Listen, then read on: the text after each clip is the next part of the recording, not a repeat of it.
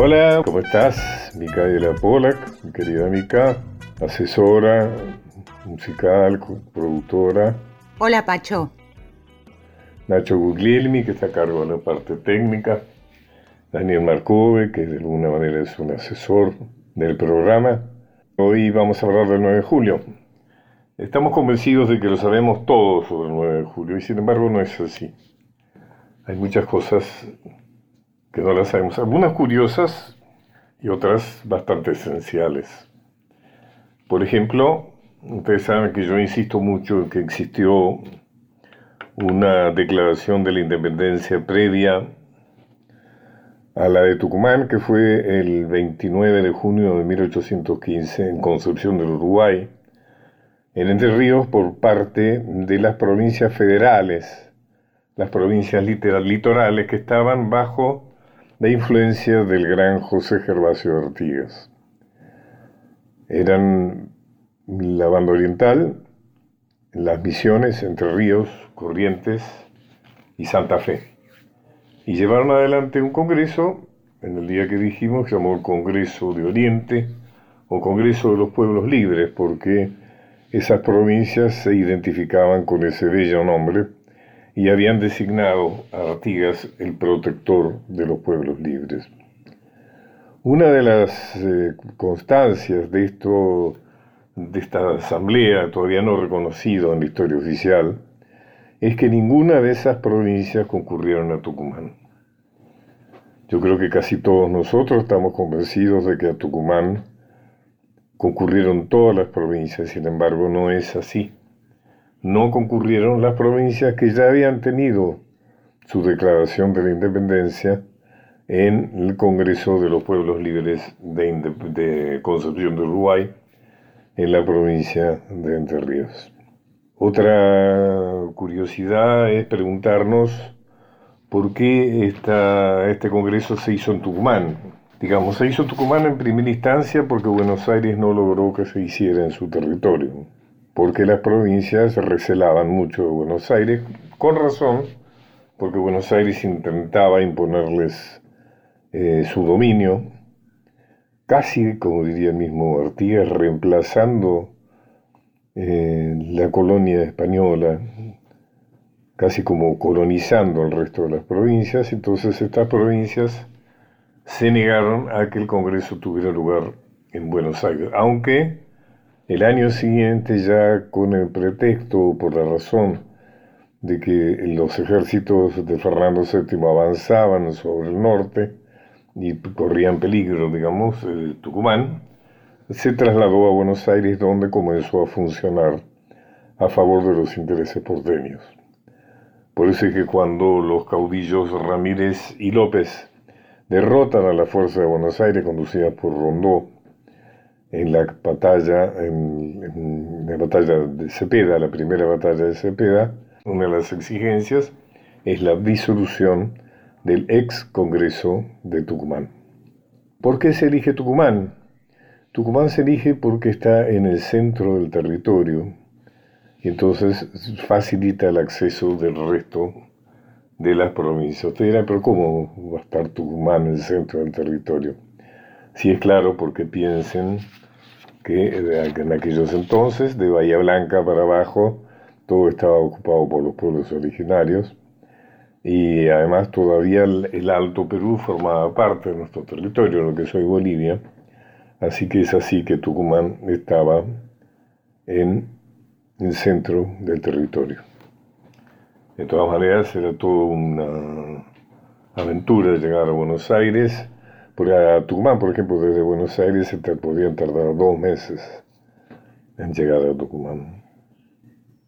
Otra característica que se exigió a los participantes que llevaran un gorro frigio. Gorro frigio es ese gorro que está en el escudo nacional y que de alguna manera alude a la Revolución Francesa, a los derechos del hombre.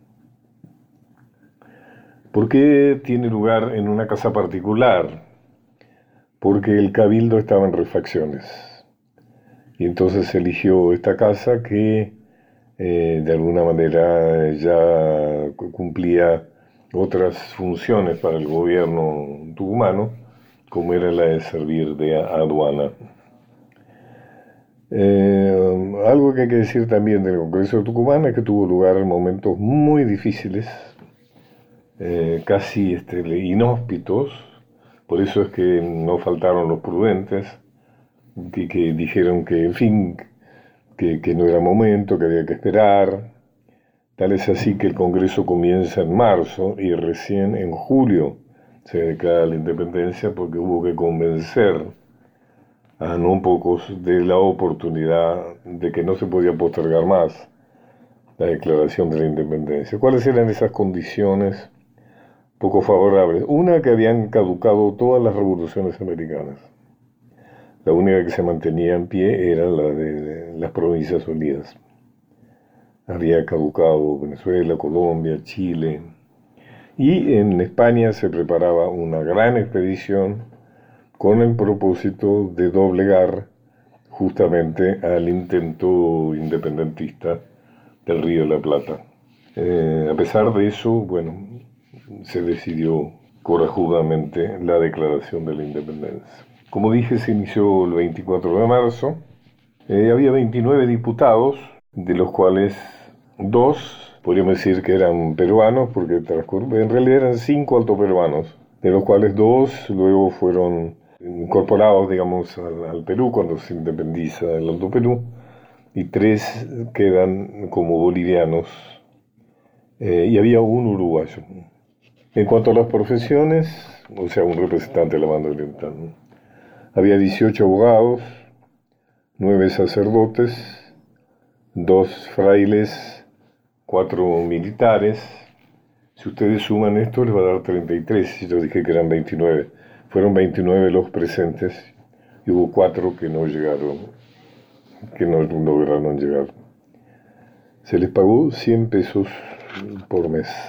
Una de las cosas más eh, notorias, más escondidas también del 9 de julio, es que al mismo tiempo que se desarrollaban las negociaciones, que digamos que se llega a la conclusión de que el sistema de gobierno debe ser una monarquía constitucional, renunciando a la idea de la república, porque se pensaba que la monarquía constitucional que estaba de moda en Europa en aquellos tiempos era un sistema que permitiría poner en orden la anarquía que se había desatado en los países que todavía estaban en proceso independentista.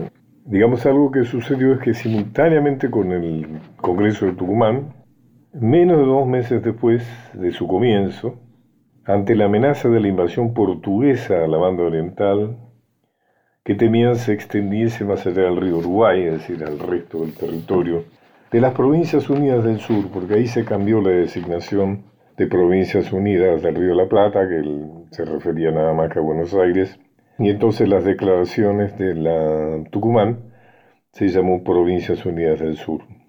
La cuestión es que hasta el temor de la invasión portuguesa que se hizo, o sea, no era un temor, era un temor eh, confirmado, digamos, ¿no? De la invasión portuguesa desde Brasil, porque recuerden que el imperio portugués estaba instalado en el territorio brasilero, el 4 de septiembre de 1806 se aprobaron las cláusulas reservadas que los comisionados del Congreso tratarían en la corte portuguesa como ante el general Lecor. El general Lecor era el jefe del ejército invasor que ya había pasado las fronteras de la banda oriental se daría mm, textualmente sobre la base de la libertad e independencia de las provincias representadas en el Congreso. Esta frase tiene un subtexto mm, oscuro porque en realidad parecería que está pidiendo que no invadan las provincias representadas en el Congreso, pero no parecería haber eh, mayor objeción en la invasión de las provincias que formaron parte de la Declaración de Independencia de los Pueblos Libres. Es decir, se abandonaba Artigas, es como que se entregaba el dominio de Artigas a cambio de que no se invadiera el resto del territorio. Para no alertar a Artigas y a sus partizantes, engañando textualmente el objeto de la expedición militar contra la banda oriental, eh, o sea, se hacen cómplices de alguna manera de la idea mm, de no resaltar mm, digamos, de no levantar la perdiz en relación a la invasión portuguesa brasilera a la banda oriental. Persuadir al gabinete de Brasil que se declare protector de la libertad e independencia de estas provincias, restableciendo la casa de las incas y enlazándola con el Braganza. O sea, dan por sentada la sujeción al imperio portugués pidiéndole, sugiriéndole que se nombre protector de la libertad e independencia de estas provincias y las representadas en Tucumán, estableciendo la casa de las incas y enlazándola con la de Braganza. ¿Tuvo objeción? Esto no, fueron cláusulas aprobadas por unanimidad, pero también fueron aprobadas por unanimidad las cláusulas reservadísimas que establecían que eh, iban a enviar un comisionado secreto que, en el caso de textual, exigírsele que estas provincias incorporadas del Brasil se opondrá abiertamente manifestando que sus instrucciones no se extienden a este caso. Pero, si después de apurados todos los recursos de la política y del convencimiento, insistiese en el empeño, eh, indicará como una cosa que sale de él que formando un Estado distinto del Brasil, reconocerán por su monarca al de aquel, mientras mantenga su corte en este continente, pero bajo una constitución que le presentará el Congreso. Se eligió a Terrada como representante público e Irigoyen el representante secreto. Afortunadamente estas negociaciones no prosperaron cuando el pueblo se enteró, digamos, se reclamó la posibilidad, digamos, de, defenderse de eso. Bueno, ya hemos hablado, ¿no es cierto?, de la invasión portuguesa a la banda oriental, que es un hecho ominoso porque tiene el apoyo de Buenos Aires, que lo que más desea es la eliminación de, de Artigas, ¿no? Bueno, estas son algunas de las curiosidades, por llamarlo de alguna manera, algunas de las alternativas que acompañaron al Congreso del 9 de julio de 1816 y como suele suceder en la historia y en la vida, las cosas son mucho más complejas de las que nos tratan de mostrar. Bueno, despedimos con alguna de tus músicas, eh, Nika, y después vamos a pasar a una entrevista que me parece muy interesante y muy oportuna. Vamos a escuchar música de Astor Piazzolla hoy. Es bastante nostalgiosa y creo que eso se va a tocar en distintos momentos del programa. Bueno, recién un poco tuvimos nostalgia de esa independencia que no fue. Y tenemos tres obras de Astor y su quinteto. Vamos a arrancar con Milonga del Ángel, si le parece. Gracias, muy buena. Te pedí una buena música y efectivamente era buena música.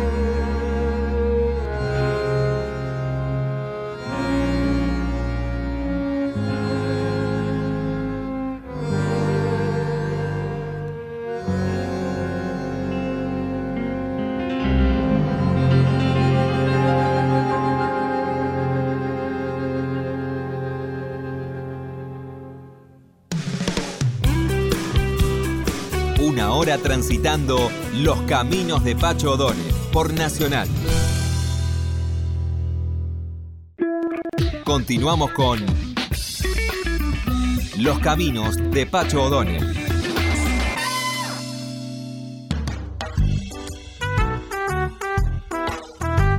Mica, ¿por qué no arrancamos esta, esta entrevista con alguna... Te van a escuchar buena música? Sí, seguimos escuchando al quinteto de Astor Piazzolla y como vamos a compartir una nota sobre ir a probar fortuna a otros lares, vamos ahora con Villuya.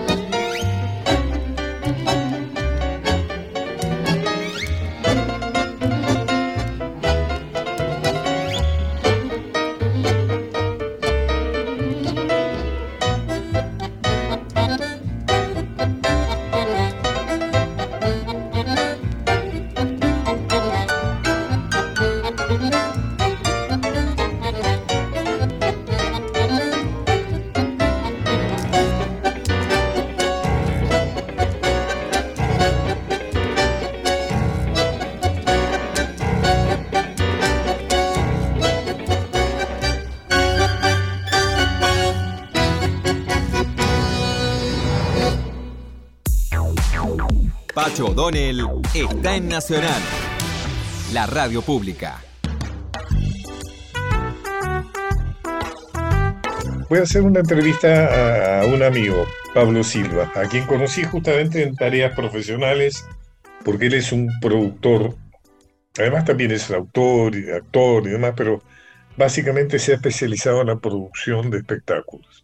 Y lo conocí porque él produjo un espectáculo que yo escribí, en el cual me he tomado la osadía de actuar, que es eh, A la izquierda del roble, que justamente lo vamos a reestrenar en los primeros días de agosto, en el Centro Cultural de la Cooperación.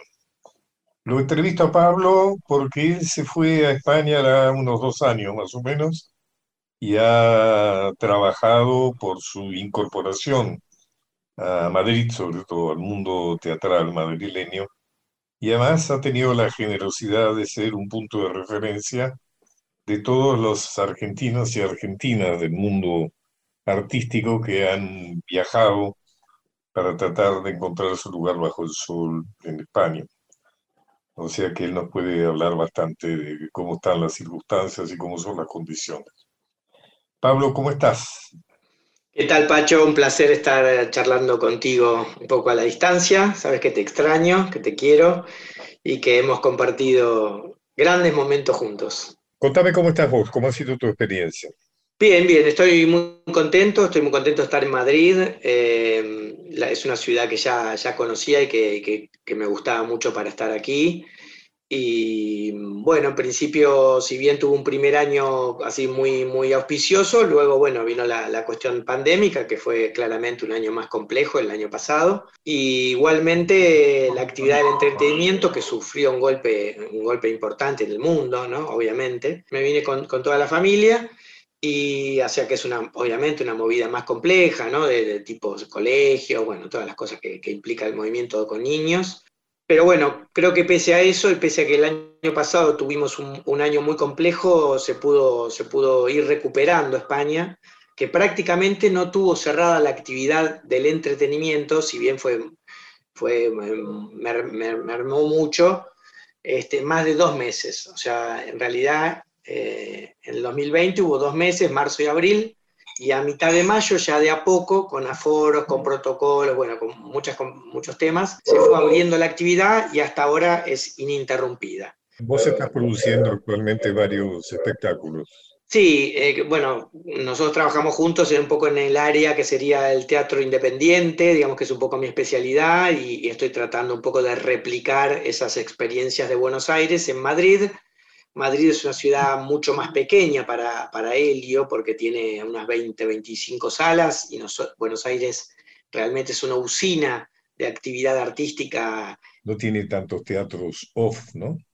Exacto, exacto. Tiene una gran actividad pública ¿no? del Estado, muy fuerte, realmente muy fuerte, mucho más fuerte que, que la de Buenos Aires, y una actividad comercial mmm, bastante similar con eh, un, extra, que es que la actividad comercial en, Madrid tiene también los grandes musicales, que en Buenos Aires no terminan de, afincarse con tanta fuerza como aquí.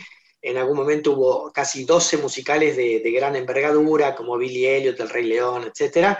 En septiembre vuelven a Madrid cinco barcos, o sea, cinco grandes musicales, entre ellos El Rey León, que, que implica que la actividad va a retomar un poco con mucha fuerza eh, la, la, venta de entrada, Gran Vía, y, y, los barcos más pequeños, como nosotros, vamos un poco a, atrás de, esa, de ese movimiento. Eh, julio ya, ya, es en verano, ¿no? La gente sí. ya... sí, sí, julio y agosto, ya lo sabes, julio y agosto son meses claramente, digamos, donde la actividad... Julio, agosto, y, y por mi experiencia, yo he vivido varios años en Madrid, como hippie, como exiliado y como diplomático. en las tres Diferentes roles. Este, y me acuerdo que hasta el 15 de septiembre. Exactamente. Nada, sí, la temporada empieza entre el 10 y el 15 de septiembre, hasta diciembre, que aquí son meses muy buenos de, de trabajo, diciembre y enero, si bien se detienen un poco por la fiesta, son meses muy buenos, hasta llegar a, a junio, que es cuando termina nuevamente la temporada. ¿no? ¿Qué, ¿Qué, proyectos tenés hacia adelante? La verdad, em, intenté transformarme en una pequeña usina de teatro independiente en Madrid, como creo que básicamente un poco era mi sello en Buenos Aires, mucho en el Centro de la Cooperación, y estoy trabajando aquí en un teatro pequeño que se llama Nueve Norte, en La Encina, en el Umbral de Primavera. Tengo tres o cuatro salas que, me he hecho un poco más amigo y pude estrenar eh, unos 10 espectáculos, digamos, en lo que va del año, que es un número inusual para la pandemia, digamos, pero yo estoy contento. Algunos son pocas funciones. Empecemos a pensar que, digamos, las temporadas en Madrid son mucho más cortas, mucho más pequeñas. No tienen la cosa porteña de estar ocho meses, diez meses, veinte meses en cartel, ¿no? Este, funcionan más como, como puntualidades. Estoy, bueno, así un poco lo más eh, de, de movimiento que tuve fue que estoy con Maravilla Martínez, que es el boxeador, haciendo un unipersonal que se llama Bengala, de Alfredo Meña, con dirección de Adrián Navarro. Todos argentinos instalados aquí. Meña no, todo equipo de, Destacado actor argentino, ¿no? Exacto. Bueno, y contame, que porque acá, desde Buenos Aires, hay una gran obsesión, diríamos, con ir a trabajar a España, en, actores, actrices, técnicos, directores hay un movimiento centrífugo, ¿no? Que seguramente se da en todas las especialidades, pero yo estoy hablando con vos fundamentalmente sobre el tema artístico. Eh, ¿cómo les va a las argentinas y a los argentinos que van allá? ¿Cómo les va? Inclusive, ¿qué consejos les darías? O sea, un poco, contanos un poco cómo es el panorama de alguien que dice, bueno, me encanta, no hay buen laburo en la Argentina, en la pandemia, las novelas turcas, etcétera, etcétera. Eh, me quiero ir a Madrid a trabajar. Bueno, es como todo, Pacho. Eh, es verdad, digamos, yo recibo, como bien dijiste, muchos llamados de mucha gente que, que tiene interés de hacer un poco la experiencia. Algunos Mm, con, ganas de quedarse, otros con ganas de hacer experiencias, ¿no? Quizás venir tres meses, seis meses y luego regresar a, Argentina o Buenos Aires.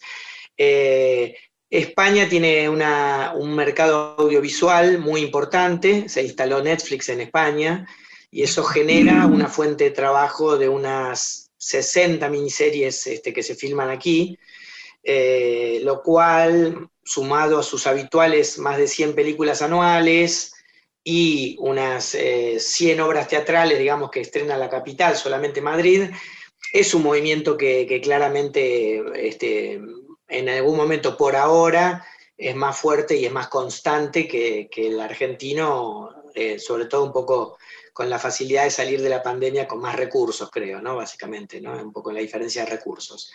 Pero también creo que hay muchos argentinos que vienen pensando que van a encontrar trabajo muy velozmente y me parece que eso hay que tener un poco de cuidado porque, porque básicamente no, no es que sobra el trabajo, hay que venir también un poco a remar y bueno, muchos vienen a dar clases, muchos vienen con contactos, todos tienen algún amigo argentino aquí, obviamente, ¿no? Hay muchos argentinos en España, 250.000. Entonces eso hace que la comunidad sea una comunidad mm, bastante fuerte, la séptima en, cuanto a inmigrantes en, España.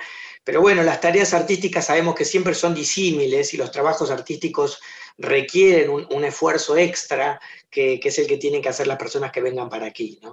También recordemos que ahora sin papeles es un poco complicado. Este, ¿Cómo es el tema de los papeles? Y sin papeles europeos este, podés estar como turista los famosos tres meses, entonces podés probar esos tres meses de, acción aquí y bueno, y luego vas a tener que, irte. Antes la gente hacía cosas como irse a Marruecos y volver y todo, ahora eso está mucho más controlado y si salís tenés que esperar seis meses para volver a ingresar.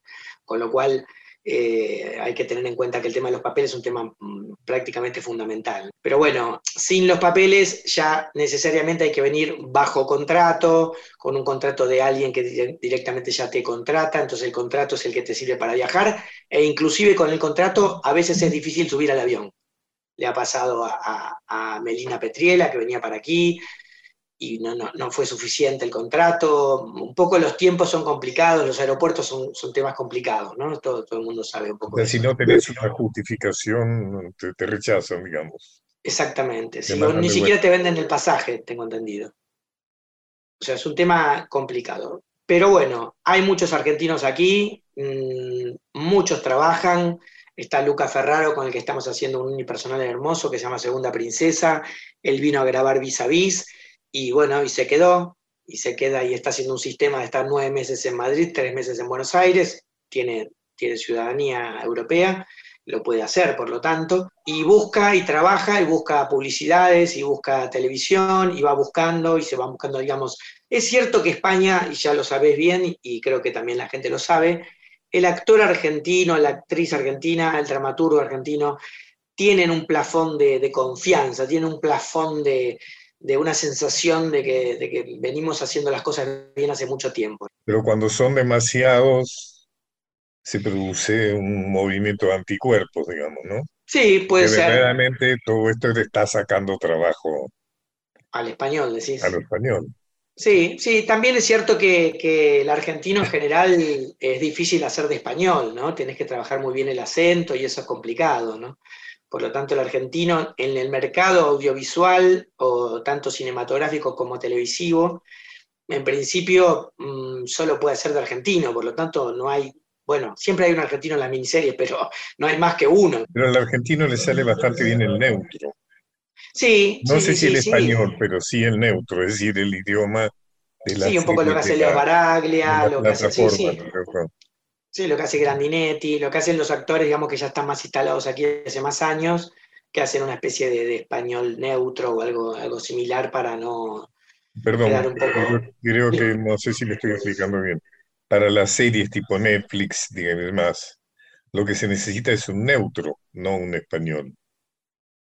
Sí, bueno, las series eh, que son españolas, todos eh, hablan en, español. sí, sí, correcto. El acento español, digamos, porque el español es difícil que hable un neutro, digamos. En general, los actores españoles todos tienen, eh, incluso los diferentes, ya, los diferentes idiomas dentro de España, que son muchos y muy variados y bastante reconocibles eh, cuando empezás a estudiar el tema de los acentos. En algún momento viví cuatro años seguidos durante el exilio y había llegado a hablar bastante bien el español porque la gente, muchos no se dan cuenta que el español es un idioma como el francés o el inglés y que hay que saber hablarlo.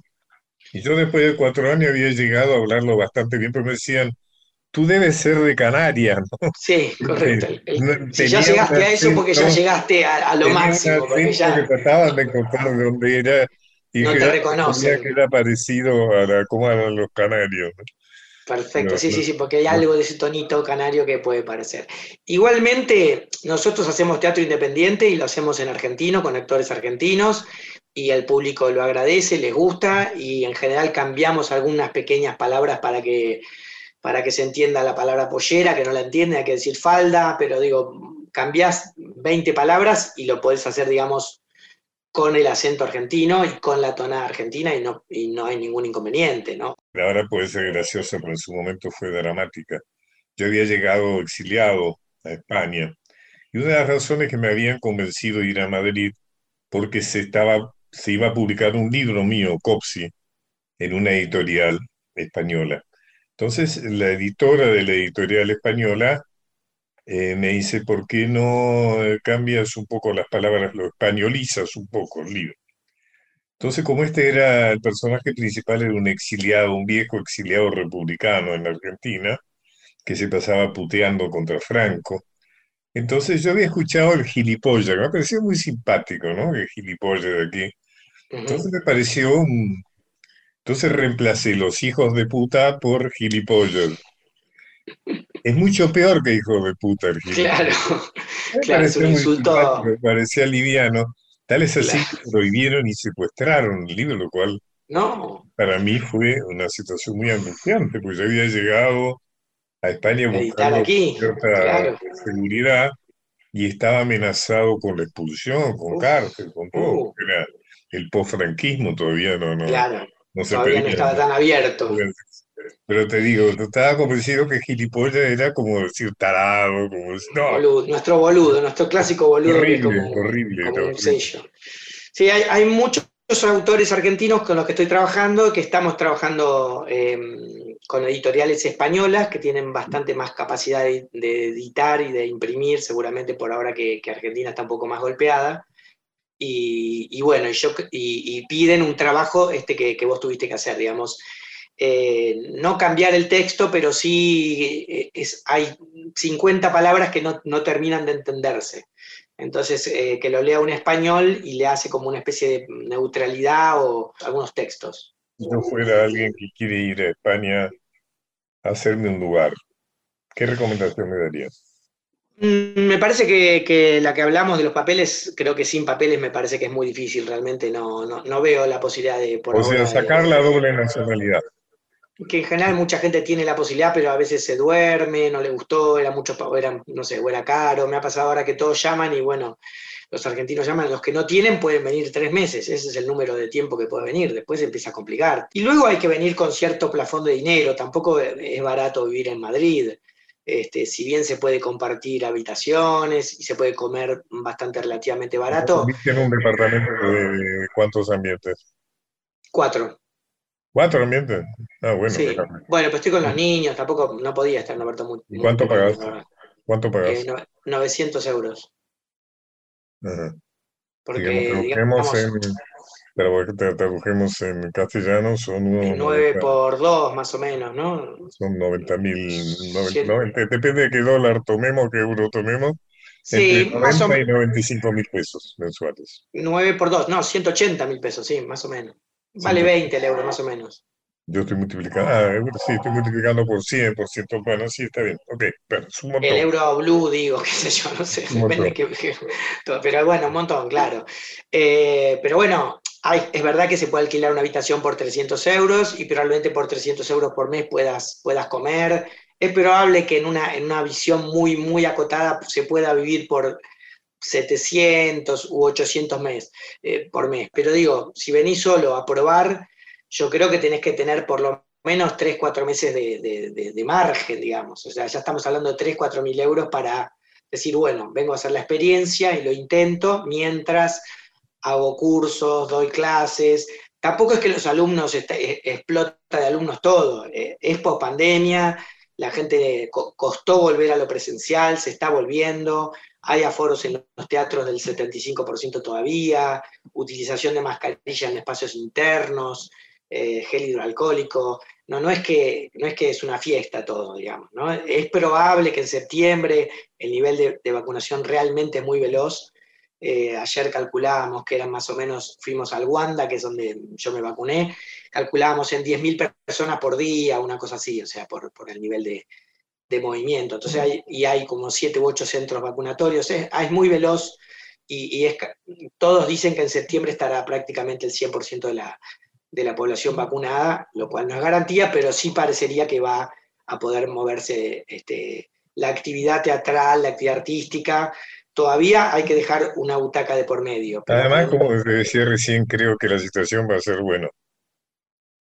Resignarse. A expensas del riesgo de, contagiarte. Tiene todo un sistema de renovación de, de cepas, o sea que no vas a controlar uno y Estamos luchando contra un enemigo invencible, de Pacho. Eso parece claro. Estás dando cursos de producción, he visto. Sí, por suerte estoy dando curso de producción teatral que me, está yendo bastante bien, entonces eso es, una forma, es dos cosas, claramente una situación de, poder trabajar, pero también es muy importante para mí porque el 99% de mis alumnos son españoles y me inserta de a poco en una, en una sociedad artística. Y entonces de cada grupo sale alguien que, que me trae un proyecto, que me trae una oportunidad de trabajo, y es, como una generación, a una autogeneración de trabajo. ¿no? Imagino que algunos de los que van ahí para ganarse un espacio como actores o como actrices, por ahí tienen que trabajar de otra cosa, ¿no? Ese, no, hay ninguna duda, es así. Es así. Todo es así. Digamos, evidentemente el actor siempre prefiere hacer publicidades o lecturas de mm, obras teatrales o, buscar trabajos, digamos, eh, dentro del rubro artístico. Puede ser que se consigan pequeños trabajos, pero también hay que pensar que, quizás puede trabajar de técnico o que puede trabajar de mozo, de moza, como es habitualmente el clásico, el clásico primer trabajo ¿no? que uno puede encontrar, que hay mucho. La cosa. Y los bares y la gastronomía, vos lo sabés bien, digamos, Madrid arde, ya está volviendo ahora el verano y las terrazas están como, como no hay límite de horario, empezó, bueno, empezó toda una situación de verano que, que ya ahora, eh, a principios de julio, ya están todas las terrazas muy, muy completas, se puede mantener distancia, no se usa mascarilla, bueno, explota un poco la, gastronomía que siempre, siempre ha sido un poco el, signo de Madrid. Pablo Silva, muchísimas gracias. Espero que esto le haya sido útil a unas cuantas personas. Y bueno, y te felicito por, lo que estás haciendo y cómo lo estás logrando. Perfecto. Bueno, y ahora Micaela nos va a despedir con una buena con buen tema. Nos despedimos de un programa que estuvo muy conectado con España por la guerra de independencia por la conquista primero, y en esta nota con Pablo Silva, así que como lo que nos conecta físicamente con España es el Océano Atlántico y hoy estamos compartiendo este encuentro con Astor Piazzolla y su quinteto, vamos a escuchar para despedirnos Marejadilla. Una digna despedida hasta el próximo viernes a las 9 y ahora sigue Felipe Piña. Hasta luego, hasta pronto.